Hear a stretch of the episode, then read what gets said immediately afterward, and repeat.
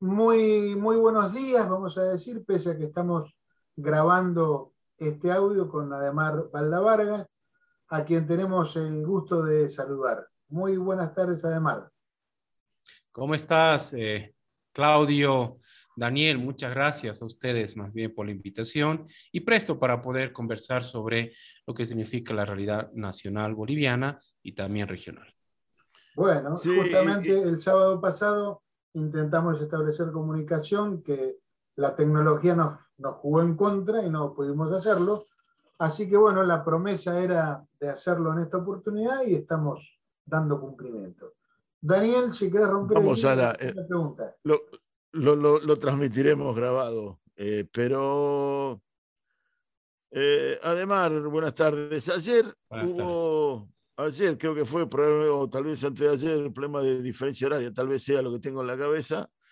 Eh, hubo una reunión de OEA donde se trató lo que fue la acción de, de, la OEA en particular en el acompañamiento y generando las bases para el golpe de Estado. Eh, ¿Tuviste oportunidad de ver algo de esa reunión?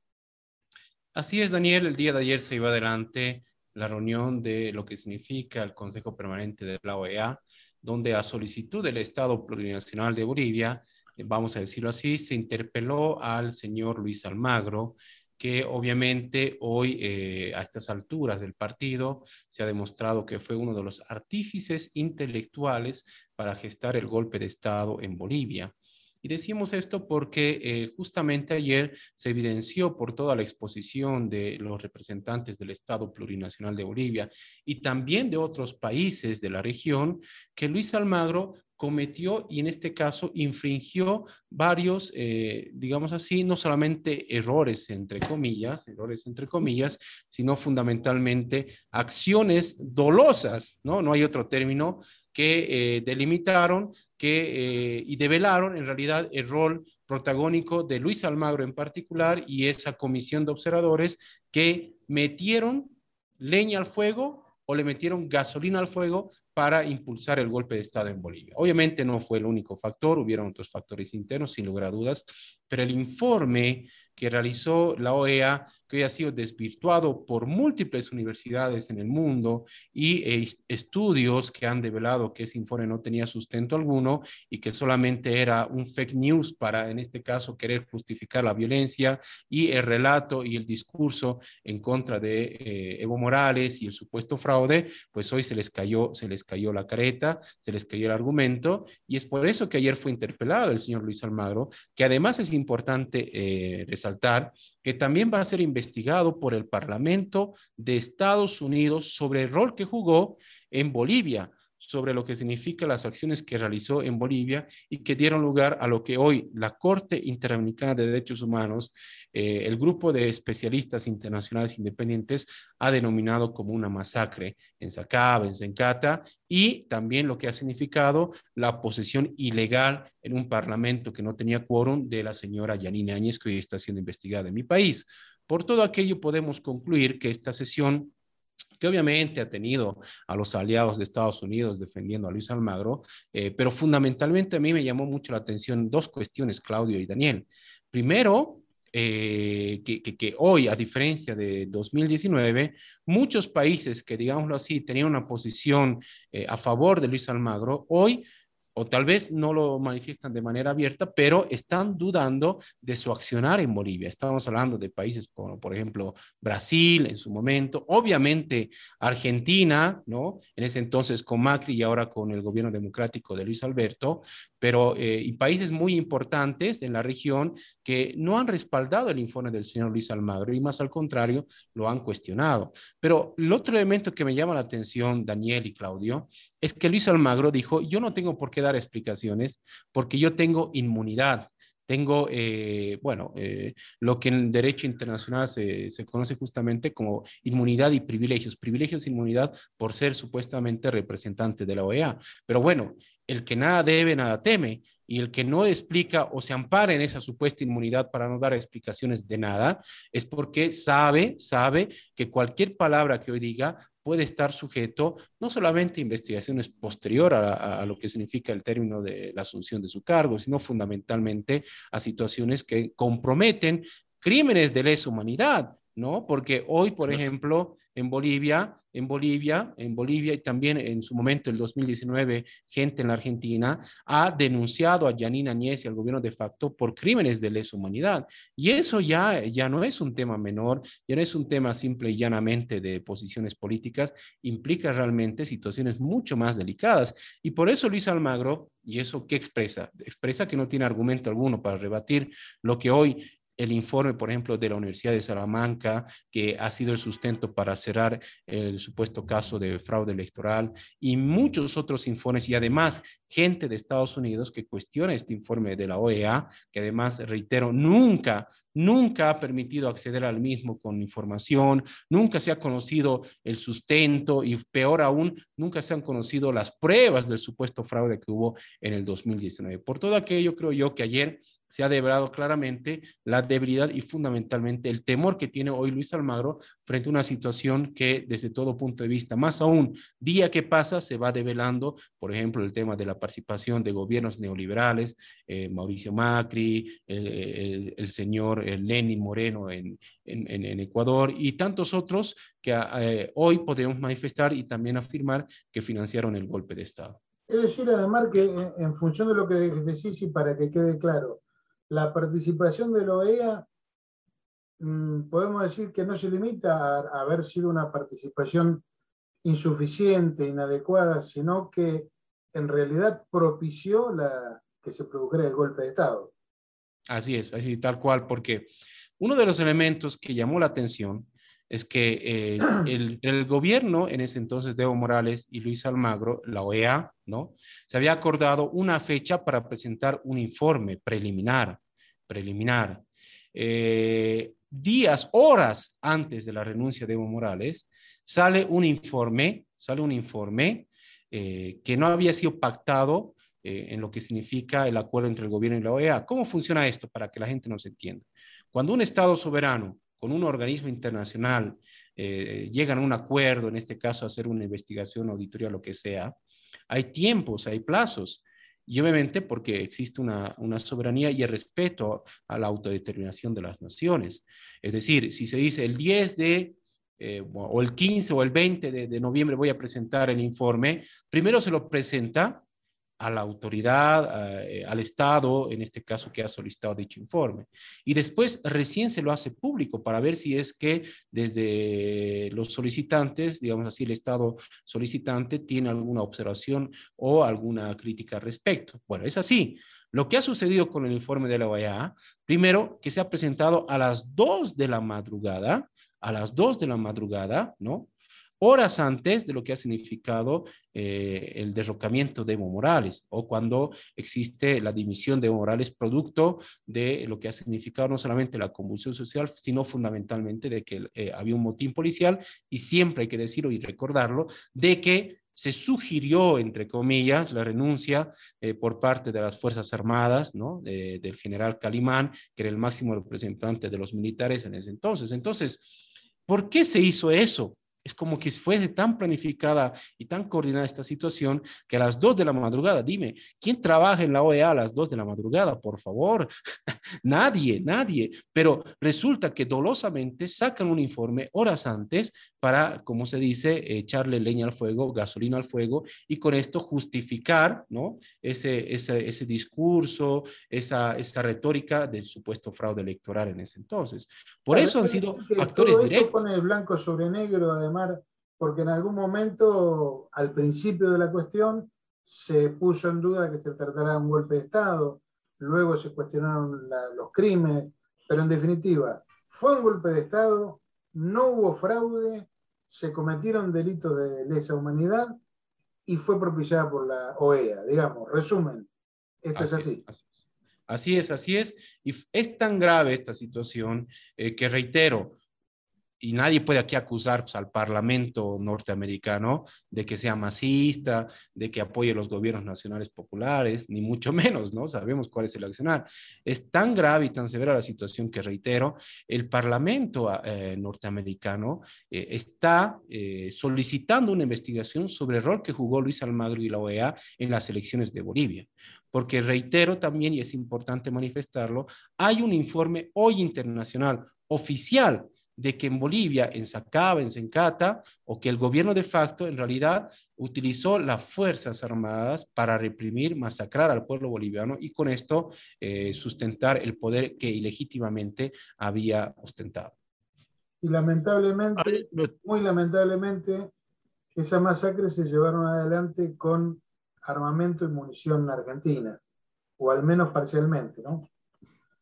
Daniel, te doy la palabra. Sí, ahí, había una, ayer nuestro representante de NOEA, Carlos Raimundi, eh, hizo una referencia muy fuerte a, esto e involucró a Almagro con eh, complicidad del gobierno argentino de ese momento y con el nombramiento y, y, continuar, compartió con Mauricio Macri, ya acusado de contrabando de armas, compartió un foro, eh, Luis Almagro.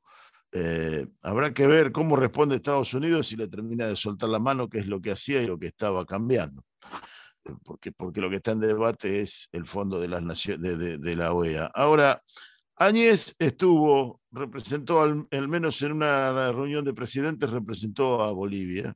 Y Áñez representó a Bolivia en las Naciones Unidas. ¿Va a haber alguna presentación ante Naciones Unidas por parte del gobierno legítimo sobre el reconocimiento internacional a uno ilegítimo en Bolivia? Mira, eh, este es el otro tópico, ¿no? Em, a nivel nacional, obviamente, siempre lo hemos sustentado, como, como lo dijo Claudio, en Bolivia nunca hubo fraude electoral, hubo un golpe de Estado, hubo masacres, hubo represión, persecución, y ahora, ahora se sustenta todo esto en base a un informe que realizó justamente la Corte Interamericana de Derechos Humanos que es el informe de la GEI, así se denomina por sus siglas en inglés, de un grupo independiente, especialistas internacionales, que solamente, y esto es importante aclarar y también resaltar, en tres momentos, en tres momentos se activó este tipo, ¿no? De, de informes o de acción por parte del GEI, ¿no? Y Bolivia, por la gravedad la contundencia de los hechos se activó para que pueda analizar los sucesos del golpe de Estado. ¿Qué dice este informe? ¿Qué dice este informe? Que realmente cuando uno lo lee, em, realmente da no solamente rabia, sino fundamentalmente dolor, dolor, ¿no? Se habla, por ejemplo, de persecuciones extrajudiciales. Eh, en este caso, ¿qué significa esto? Significa que desde el Estado se ha planificado matar al pueblo boliviano perseguir judicialmente al, pueblo boliviano, a los que pensábamos distinto al gobierno de facto, o denunciábamos, hay gente que ha sido detenida en Bolivia por denunciar en redes sociales, en Facebook, eh, su descontento contra el gobierno de facto, y, fue, y eran presentados ante todos los medios de comunicación que se prestaron para validar este golpe como grandes terroristas, como si fuesen capos del narcotráfico, así de grave la situación, ¿no? Con chalecos antibalas, solamente por publicar un meme en contra de Yanina Añez, así de grave era la situación. Entonces, este informe eh, justamente eh, viene en consonancia con lo que podríamos decir el ámbito internacional, porque este informe ya no solamente es eh, el argumento, vamos a decirlo así, el sustento nacional, sino que es la verificación y la constatación por parte de la comunidad internacional de los crímenes de lesa humanidad que se realizaron en Bolivia. Y por ende, obviamente, la eh, ilegitimidad y la ilegalidad del gobierno de facto de Yanina Añez. Entonces, esto es importante resaltar porque también esto se, presentó recientemente al gobierno boliviano. Recientemente, en estos días, en esta semana, se presentó este informe donde estipula que producto de la exacerbación del racismo, de la discriminación, de utilizar a la religión para validar actos políticos y fundamentalmente producto de la represión policíaco militar al pueblo boliviano, esto ha generado una convulsión en Bolivia y ha afectado contra lo que significa el Estado de Derecho y la democracia en mi país. Entonces, en el concierto internacional se están ya tomando las acciones, pero obviamente esto está sujeto a múltiples factores. Uno de, esos, de esas acciones fue lo que ayer sucedió, la interpelación al señor Luis Almagro por parte y a solicitud del gobierno boliviano. Otra es que este informe se está difundiendo a todos los países, a todos los países inicialmente eh, eh, hermanos, aliados de Bolivia en el concierto internacional, pero también a los países que no, vamos a decirlo así, que no convergen ideológicamente, políticamente con el gobierno, pero que sí son parte de estos organismos internacionales. Estamos hablando de países que en la misma región que eh, tal vez no, no, no comparten ideológicamente, pero que son parte de esta institucionalidad. Entonces, este informe es contundente y es importante en este caso dar a conocer. Entre uno de los, eh, en este caso, de los puntos y tópicos que habla este informe, hace referencia a que en Bolivia hubo grupos armados parapoliciales, así es el término, ya ni siquiera es un, es un invento o es una característica. Ajá, eh, por ejemplo, la resistencia juvenil eh, Cochala se constituyó en grupo parapolicial. ¿A qué se refiere? Que articulaba con la policía acciones, intercambiaba información con la policía para reprimir, para amedrentar y aterrorizar al pueblo boliviano, por un lado.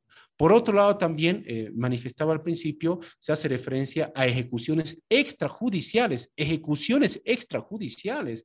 En un Estado de Derecho, obviamente, existe la presunción de inocencia y fundamentalmente el debido proceso.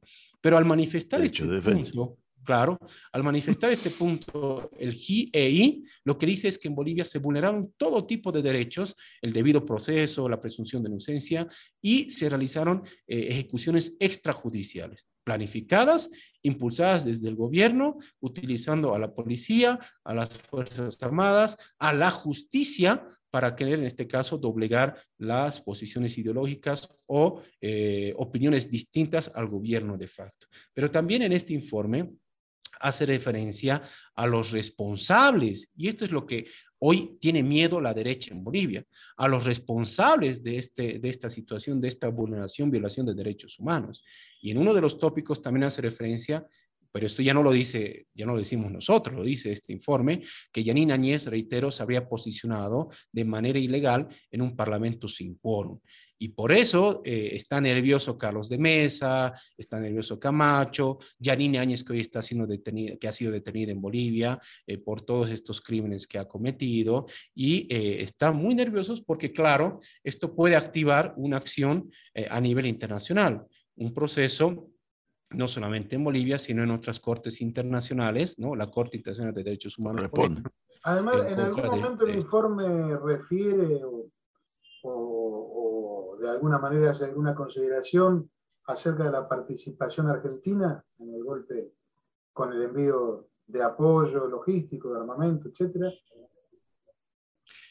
En, general, no, no hace, bueno, en particular, mejor dicho, no hace referencia eh, a lo que significa el apoyo del gobierno de Macri, el gobierno neoliberal de Macri, al golpe de Estado. Pero sí hace referencia, a, en términos generales, a actores actores internos y externos que habrían fomentado o habrían de alguna otra forma también validado esta situación. Es decir, no, se detiene eh, o, no, o, no, detalla específicamente el gobierno de Macri. Sí, sí. Pero hoy, por, producto de las investigaciones, de los documentos y día que pasa, día que pasa, esta situación complica también la situación de Mauricio Macri. Lo sabemos muy bien con el tema de la, de la carta inicialmente que presentó el general tercero, ex jefe de la Fuerza Armada de Bolivia, o Fuerza Aérea de Bolivia, mejor dicho, de la FAP, donde agradece a, a su par y en ese caso al embajador eh, de Argentina en Bolivia, en ese entonces designado por Mauricio Macri, eh, por lo que significa la colaboración de armamento disuasivo y armamento letal, así dice la carta, ¿no? Así dice la carta, no es un invento nuestro, con respecto a la colaboración del gobierno argentino. y también las declaraciones que ¿Es, ¿Es, ¿Resulta posible que en algún momento se cita declarar a Macri en su calidad de máximo responsable o alguno de sus, no digo cómplices porque es muy feo. Desde mi punto de vista, correspondería. ¿Por qué? Porque estamos hablando de una acción de injerencia, eh, Claudio. Estamos hablando de una acción de financiamiento ah, a un golpe de Estado, estamos hablando de una interrupción eh, antidemocrática a un gobierno eh, constitucionalmente establecido como el que fue de Evo Morales y que no le permitieron terminar ni siquiera su mandato constitucional hasta enero 2020 desde entonces. Entonces, Claramente aquí ha habido eh, una acción eh, por parte de un gobierno y esto no implica ni compromete al noble pueblo argentino, al cual en lo particular yo estoy eh, profundamente agradecido porque me permitió y generó condiciones para que mi estabilidad y fundamentalmente mi integridad física, y bueno, que, de alguna otra forma generaron esto mediante el refugio político que se me, que se me acogió en ese entonces. Pero el gobierno de Macri y, sus, eh, en este caso, ex autoridades, están muy comprometidos con ese tema. Y hay investigaciones en Bolivia y en la Argentina. ¿Y cuál, desde mi punto de vista, va a ser el procedimiento? Una vez que las instancias internas delimiten eh, responsabilidades sobre este, este tema, pues ya ahí se activa una representación ya internacional. ¿no? Y recordemos eh, que lo que ha sucedido con el contrabando de armas y con el financiamiento al golpe de Estado ha incidido directamente, directamente en lo que significa y lo que hoy se puede un poco configurar como un plan interno, obviamente por las fuerzas de derecha, golpistas en Bolivia, y externo, encabezado fundamentalmente por la OEA y también por gobiernos aliados de lo que significa Luis Almagro y los intereses geopolíticos en la región. Entonces, poco a poco, día, día que pasa, eh, minuto a minuto que pasa, esta situación se va estableciendo, se va garantizando, se va configurando y fundamentalmente se va esclareciendo. Así que, desde mi punto de vista, corresponde que el señor Mauricio Macri le rinda cuentas ante la justicia boliviana. Muy bien. No, está bien, te agradecemos muchísimo, Ademar. Eh, mantenemos el contacto y, nos va a gustar continuar esta charla, pero con, con, con, lo que nos has aportado, los argentinos tenemos para masticar un rato todavía. Muchísimas gracias por, por tu tiempo. Seguramente, como dice Daniel, prontito nomás vamos a estar charlando de nuevo porque la realidad latinoamericana es muy amplia, muy compleja y muy dinámica. Así que muy pronto vamos a estar hablando de nuevo. Te mandamos un abrazo. Muchas gracias. Un abrazo grande y que viva la patria grande.